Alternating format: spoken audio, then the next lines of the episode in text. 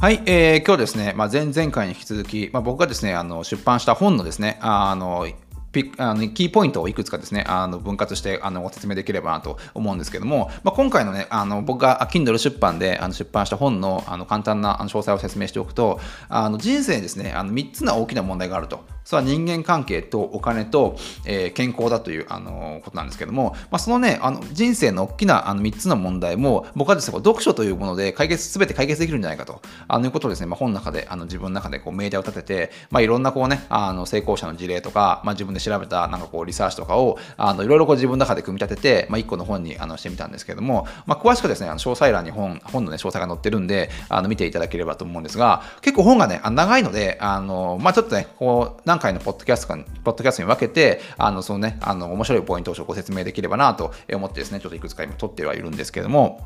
で、前回ですね、あの、まあ、最近ですね、まあ、ビジネスをする上で、あの、スキルよりも、こう、感性とかセンスがやっぱりこう重要になってきてるっていうね、お話をさせていただいたんですが、で、まあ、そこにですね、まあ、スターバックスの、あの、ちょっと事例を出させていただいて、で、スターバックスのファウンダーって、あの、3人いて、で、まあ、その3人ともね、こう、読書家だってだったっていう話を、あの、したんですけれども、で、まあ、その読書家だったからこそ、まあ、こうね、あの、スターバックスの今のこう、DNA とか、そういうストーリー性のあるコーヒーショップを作れたっていう話をさせていただいたんですが、えー、そそこからの、そこの続きをですね、ちょっとね、あの、今回もお話できればなと思うんですけど、で、まあ、今回ちょ、まあ、あの、まあ、その続きとして、あの、僕ね、このバリミューダとか、スノーピークっていうね、ブランド結構好きなんですよね。で、まあ、もしかしたら、あの、皆さんも知ってる方もいらっしゃるかなと思うんですが、結構ね、今、バリミューダのあの家電とかも、こう、ビッグカメラとかに並んでいたりとか、あ今度確か年末に青山とかに、その、本当にね、バリミューダのお店ができるっていう、あの、ことをね、あの、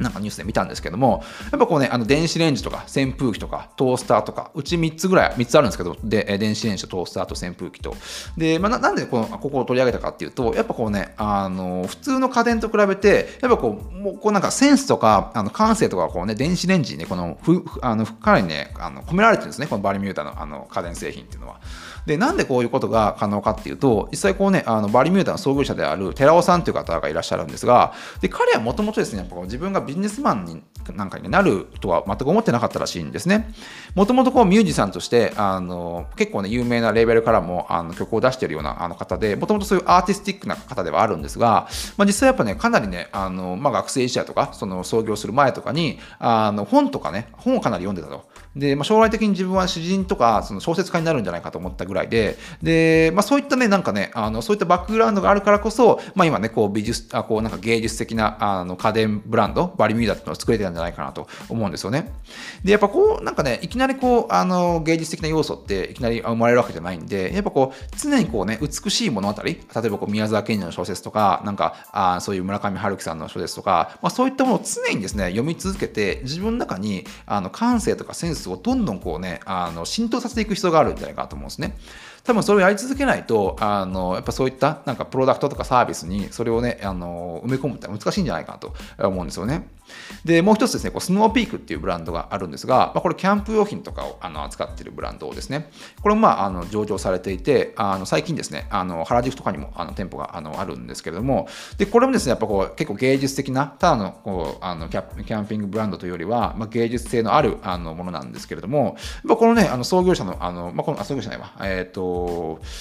えーと、このスノーピークの今代表取締役会長をされている方ももともとはあの社長だったんですけどもあの学生時代にかなりの,、ね、あの本をあの読んだとあのいうことをあのおっしゃっていてあのこの方はもう1日ですね1冊ペースであの読んでいたとあの言ってるんですね。でやっぱこうあのそういったものをあのやっぱ学生時代とかある程度こう、ね、本を読み続けたけたからこそ、やっぱこうね、あのそういうサービスとか、あのプロダクトにこうブランドというか、感性を含むことができるということが僕の中の持論なんですよね。なんで、まあ、コーヒーショップを別にオープンしたければ、別にコーヒーをうまい人、コーヒーがね、うまく弾ける人をね、連れてくればいい話なんですよ。で、まあ、家電を作りたいんであればね、そういう設計ノウハウがある人とか、あのそういう人に頼めばいいんですけれども、やっぱこう、感性を持ってる人とかっていうのは、やっぱ外部から連れてくるのは難しいんですよね。で、まあ、こう、さあの前回申し上げた通り、スキルを持ってる人っていうのは、例えば宅建とか、フィナンシャルプランナーとかっていうのは、外から連れてくることができるんですけれども、これやっぱ、あの今あのご紹介したスターバックスとか、バリミューダとか、スノーピークみたいな感じでこう企業にこう DNA とか感性とかもっと言えばこう人間味みたいなのを埋め込める人っていうのはやっぱこうねなかなか代わりを探すことが難しいと。でそのまあ感性とかを身につけるためにはこうやっぱり美しいストーリーを何度も何度も自分の中にですねあの埋め込む必要があるっていうところでまああのやっぱねあの何やかんや読書をあの今後ですねやっぱあの経営者もしていかなきゃいけないっていうあの話なんですけども。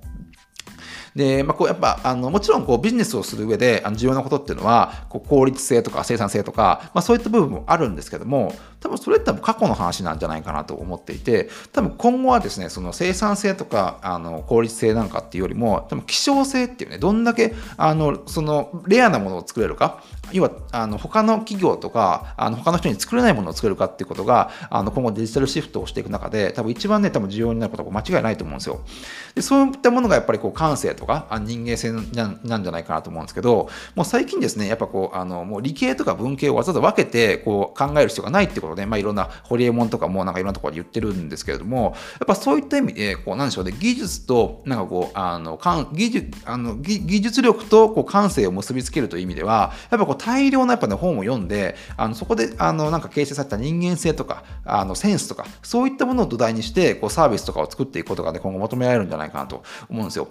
でやっぱこうねあのやっぱこう僕とかバリミューダとかそういったねあのスノーピークとかあの、まあ、スターバックスとかもそうですがやっぱこうなんかなかなかこう言葉では説明できないんだけどなんかこうなんかねその感性に惹かれるというか、まあ、そういった部分が、ね、結構あってそういうあのものとかね買っちゃうんですけれどもやっぱこうねあの消費者に消費者にこう感性を伝えるためなんかこうねあの値段とかそういうなんかあのどういうことができるとかってそういうもの以外にそのそういうとこ以外の部分で消費者とあの接点を持つためには、やっぱこうね、まず自分の中に、あのまずまず自分の中に美しいものを取り込んで、そこでですね、あのあのそれをまあサービスとかプロダクトに埋め込むことで、こう消費者とね、接点を作っていかなきゃいけないんじゃないかと思うんで、やっぱそういった意味ではね、やっぱ読者は間違いなく今後重要になってくるんじゃないかと思うんですよね。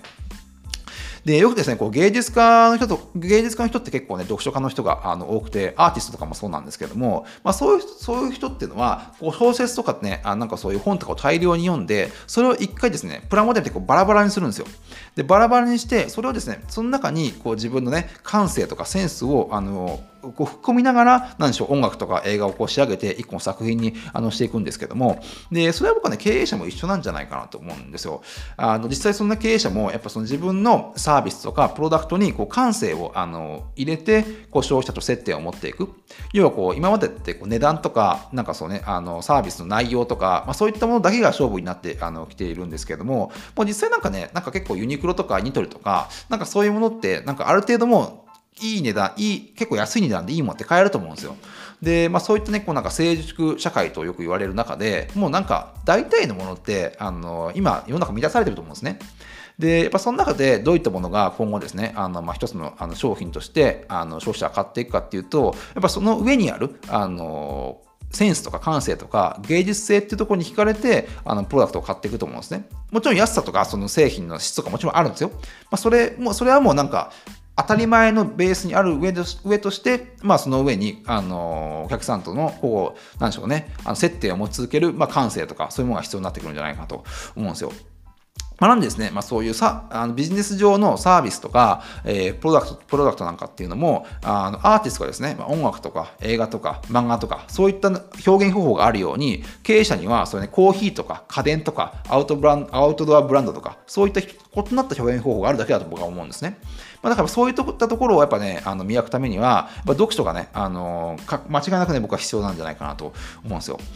で、まあ、やっぱお客さんを感動させようと思ったら、まずはですね、自分が様々なあの物語とか、あのいろんなね、あの知識を通じて、自分がまず感動しなければあのいけないんですね。やっぱ自分が感動しないとお客さんが何で感動するかってわからないと思うんで、まあ、そこがね、あのまあ、いろいろまあ本以外にも美術館に行くとか、あの、何でしょうね、旅行に行くとか、いろいろあるとは思うんですが、やっぱ本がですね、一番僕はね、手軽で、あの、すぐできて、密でもできて、あの、一番安くできる、そういうね、感性の見え方なんじゃないかなと思ってるんですね。で、まあ、こうアメリカの調査とかですと、あの子供に子供の教育に1ドルあの投資すると、将来ですね7、7ドルのリターンが返ってくるっていうことをね、あの分かってるんですが、まあ、こういったものをね、まあまあ、全てがあの教育か読書とは言わないですけれども、やっぱですね、あのこういったね、あのやっぱ読書をすることっていうのは、やっぱ将来的に間違いなくですね、こうあの何やかんやリターンがある。まあ、それはすぐにね、リターンがあるとは限らないですが、あの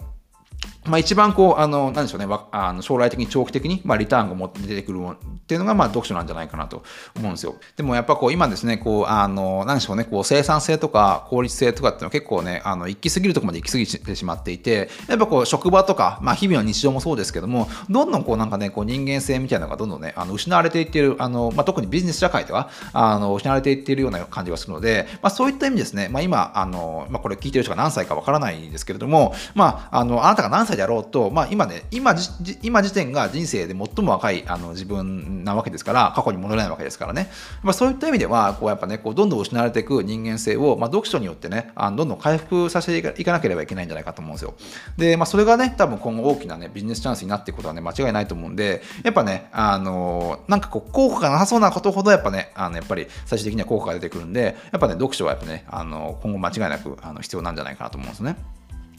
で、まあ、ちょっと少し意外に思われるかもしれないんですけど、あのこう漫画家の人って読書かなり、読書家の人かなり多いんですよね。別に漫画って別にその絵だから、あの別に読書あ別にあの必要必要ないじゃないかと思う人結構多いんじゃないかと思うんですけど、あのこう手塚手塚手塚治虫さんとか、あのワンピースのあの小田栄一郎さんとか、まあ、そういった人ってかなりのこう読書家らしいんですね。なんでこう漫画っていうのはこう読み手には別に想像力いらないんですよ。別にこうパペラペラめくってあのそこにイラストと言葉があるんでそれ全部理解できるんですけど漫画を作る人っていうのはそのキャラクターの表情とかこう時代背景とか、まあ、いろんなことをねこう想像してあの漫画を作っていく必要があるんであの常にですねこうなんでしょうねあの読書を通じて自分のなんか想像想像力の中に身を置いてないとやっぱね気が落ち着かないんじゃないかなと思うんですね。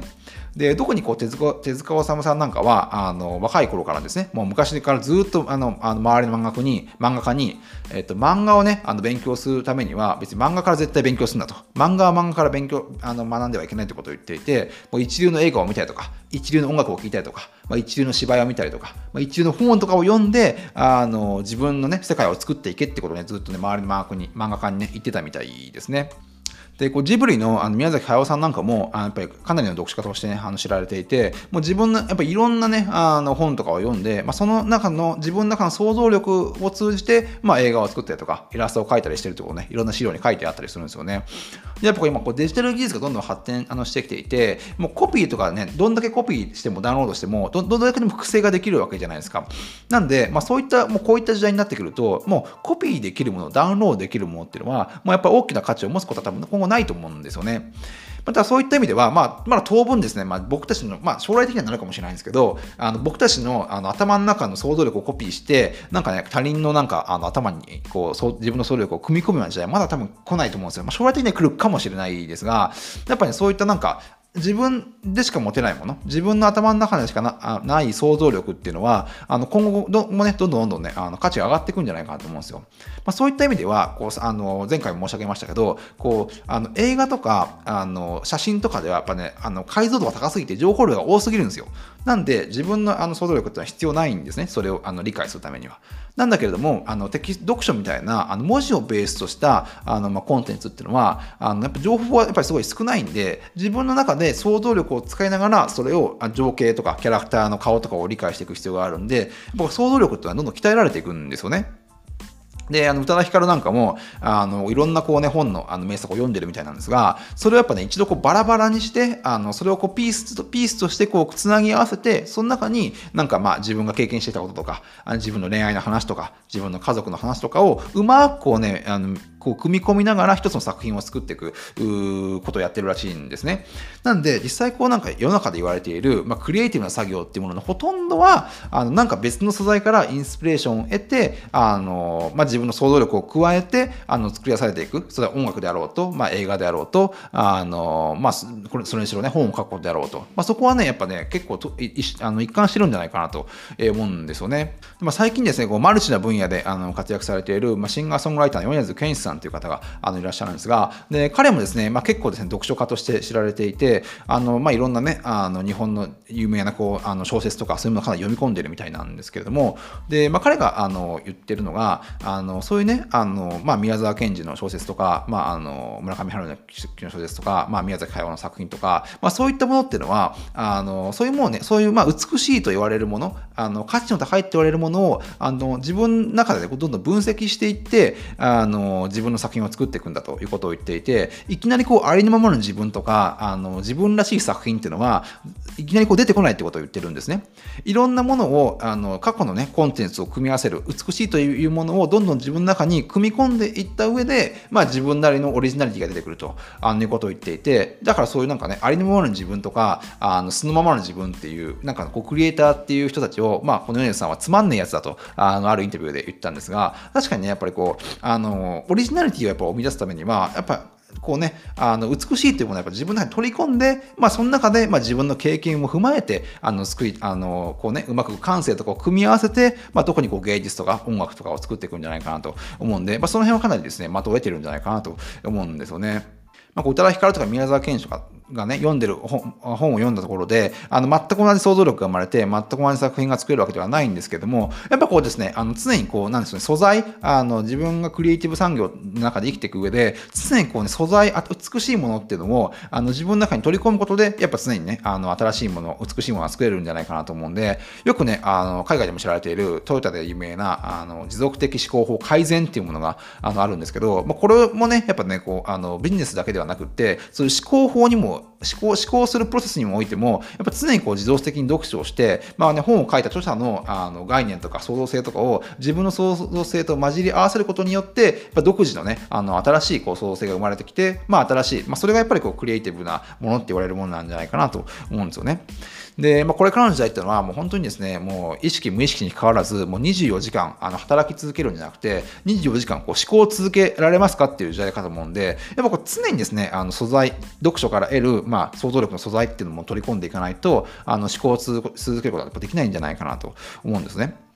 で、まあ、あの前回お伝えしたこう努力の読書のリターンっていう話も若干あったんですけれどもやっぱこうねあの例えばこう何か食べてあの栄養があるものを食べてそれがね本当に栄養に自分のね体の栄養になってるかなって確認することはないと思うんですよ。それもやっぱねあの何でしょうね種をまいてあの本当に土土の中でそれが成長してるかって掘り起こしてみないのとあの一緒であの読書もねこれも一緒なんですよね。やっぱこうやるべきあの日々あの読書をライフスタイルにしておくことによってやるべき仕込みをねしっかり行っていればもうあとはですね、勝手に脳があの思考して想像力を働かせて、自然にこうアイデアを出してくれるとあのいう時代になるんじゃないかなと思うんで、あのまあ、そういった意味ではね、こう時間が解決あのしてくれるとか、時間時間を味方につけるという意味では、やっぱそういったところにね、あのまあ、読書の本質がね、あるんじゃないかなと思うんですよね。これ、あの本のね、後書きにも書いたんですが、あのまあ、確か20代の頃にあの本も買いすぎてもあの貧乏になることはないっていうね、なんかね、ことを書いてたあの本なんか読んだことがあって、でその時はですね、あのまあ、かなり半信半疑で、本当かよと思ったんですね。やっぱその、なかなか、あの、本を読んでも、なんかすぐ、こう、なんかね、あの、年収がアップするわけでもないし、何かこう、すぐ改善されるわけでもなかったんですけど、あの、まあ、その言葉がね、20代の時に、あの、読ん、あの、なんかで見て、なんかすごい印象に残っているんですが、実際こう、30代になってね、あの、そのことを振り返ってみると、やっぱそのね、あの、本を買いすぎて、貧乏になる人がいないっていうのをね、あの、やっぱりなんかそれがね、なんか確信に変わったような気がするんですよね。で、まあ、これまでですね、まあ、あの自分が何冊かね、どんぐらいの本を買ってきたんだろうって形で、まあ、遡れる範囲で、まあ、2016年頃からですね、あちょっと遡ってみたんですが、あの2016年から、まあ、2021年現在までに、まあ、購入した、まず電子書籍の数だけを見てみたところ、まあ、あの5000冊ぐらいを買ってたんですね。で、まあ、実際ですね、まああのまあ、それに加えて、まあ、電子書籍ではないものあもなんかいろいろ含めると、まあ、それに加えて3000冊 ,3000 冊ぐらいあのあったので、まあ、トータル多分あの7000冊ぐらいは、あのなんやかんや、まあ、あの購入してるんじゃないかなと思うんですね。で、まあ、別にこれ全部読んでるわけじゃないんで、例えばこうあの会社で購入して、あの会社のあのスタッフの人が読んだりとか、まあ、あくまでこう資料だけとして、資料のものとしてあの購入しておいて読んでない商品とか、あの漫画もあれば雑誌もあるし、あの実際全部が全部、あのなんでしょうね、こうちゃんとした本ではないことは事実なんですけども、まあ、結構やっぱりでも相当買ってるなっていうのがね、あの自分のなんとなく振り返ってみた中であのあったんですね。で、まあ、2020、今21年ですけど、まあ、コロナ禍もだんだん、あのー、明けてこようとはしてますが、あのやっぱ2020年、2021年って、まあ、世界的にもですね、あの読書量が増えた年ではかなりあったんですよね。で、まあ、もちろんこうリモートワークの影響とかで、まあ、時間に余裕ができたっていうことが大きな要因ではあのあるんじゃないかなと思うんですけども、まあ、実際ですね、まあ、この、まあ、このコロナ禍というまあ外的要因を通じて、まあ、なんでしょうね、あの僕たち自身がこう思考の変化に迫られてるんじゃないかと、あの僕は思うんですよね。まあ、だからこう、なんか、あの、なんかね、読書量が上がってきてるんじゃないかなとあの思うんですよ。なんかみんながこうね、新しいこう思考法をしないと、まあ、次に行けないとか、なんかそういったことをなんかね、あのちょっとずつあの考えている。あのそれにまあ、なんでしょうね、時間的余裕ができて、まあ、そこにつながっていったんじゃないかなと思うんですが、やっぱこう今後やっぱこうね、あのやっぱ思考法というか、なんか自分のあの考え方を変えるためには、やっぱ持続的に読書することが一番やっぱね、一番効果的であり、あの結果結果が長期的に見たら出やすいんじゃないかなと思うんですよ。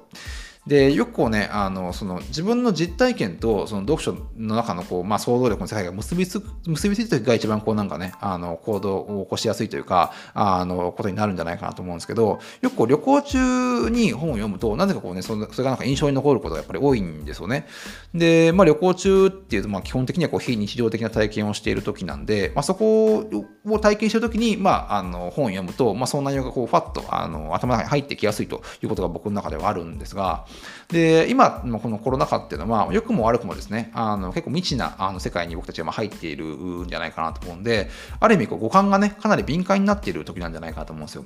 なんでこうコロナ、まあこういう、まあまあ、コロナ禍っていうね、まあ、あの、まあ、どっちかというと悪い要因のあの時ではあるんですが、まあ、そういったね、あそういった意味で五感が敏感になっている時に、まあ、読書をですね、あする上では、やっぱこう、一番こう、なんこう、染み込ませやすい時期なんじゃないかなと思うんですよ。でそういった意味でね、あの結構読書量が増えてるっていうのもあるし、まあ、今後ね、読書を、あの、増やしていくことに、まあ、価値があるんじゃないかなと思うんですね。で、やっぱこうね、恋愛小説のあの奥深さ、あの、この奥深さを理解するときには、やっぱ失恋したときは一番そういうのも理解しやすいっていうところもあるんで、やっぱこうね、あの自分の人生がうまくいっていないときほど、もしくはこう世の中がうまく機能していないときこそ、あの本をですね、あの本の意味を深く理解できるときなんじゃないかなと思うんで、あのそういった意味ではね、こうコロナっていう大きな危機をね、あの無駄にしてはいけないんじゃないかなと思うんですよ。で、まあ、まあ、そういった意味でね、まあ、この出すタイミングを出すタイミングで、まあ、良かったのかもしれないですが、まあ、あのこのタイミングですね、まあ、僕はこうあの本を読む大切さっていうのを、まあ、一冊のね、あの本にして、まあ、説明、まあ、説明というか、自分なりの、あの言いたいことをちょっと言ってみたところではあって、あのまあ、実際ですね、こういう、まあ、本を読むことって、みんな重要なことはみんな分かっていると思うんですよ。あの昔からですね、まあ、繰り返し親に言われたりとか、まあ、先生とか、あのこうね、あの本を読みなさいって言われてきたんじゃないかなと思うんで、あのまあ重要なことは分かってるけれども、まあ、できてない人が大半だったと思うんですね。で、まあ、あのこういったね、あのまあ、ものものを書く身とかこうマーケターの身からすると、まあ、こうシンプルなことほどやっぱ伝えるのはすごい難しいと思うんですよ。まあ、そういった意味ではね、まあ、今回ですね、自分がまあ結構、まあ、何文字、何文字ぐらいだ13、4、13万、4万文字ぐらいはちょっとあの本にして書いてみたんですが、まあ、そういった意味ではね、こうなんかシンプルなことを伝えることの難しさとがね、こう理解できたという意味ではね、僕にもね、かなりね、勉強になったと思いますね。なんで、まあ、あのープロフィール欄の方にですね、あの本の詳細あの載ってるんで、まあ、もしよければね、あのちょっとあの Amazon の方であの無料で読めるんで、あのアンリミテッドにアンリミテッドに登録して無料で読めるんで、まあ、ぜひですね、ちょっとね、あの読んでみていただければなと思いますね。はい。じゃあちょっと今日はこんなところで、あのなんとなくね、本をご説明させていただきました。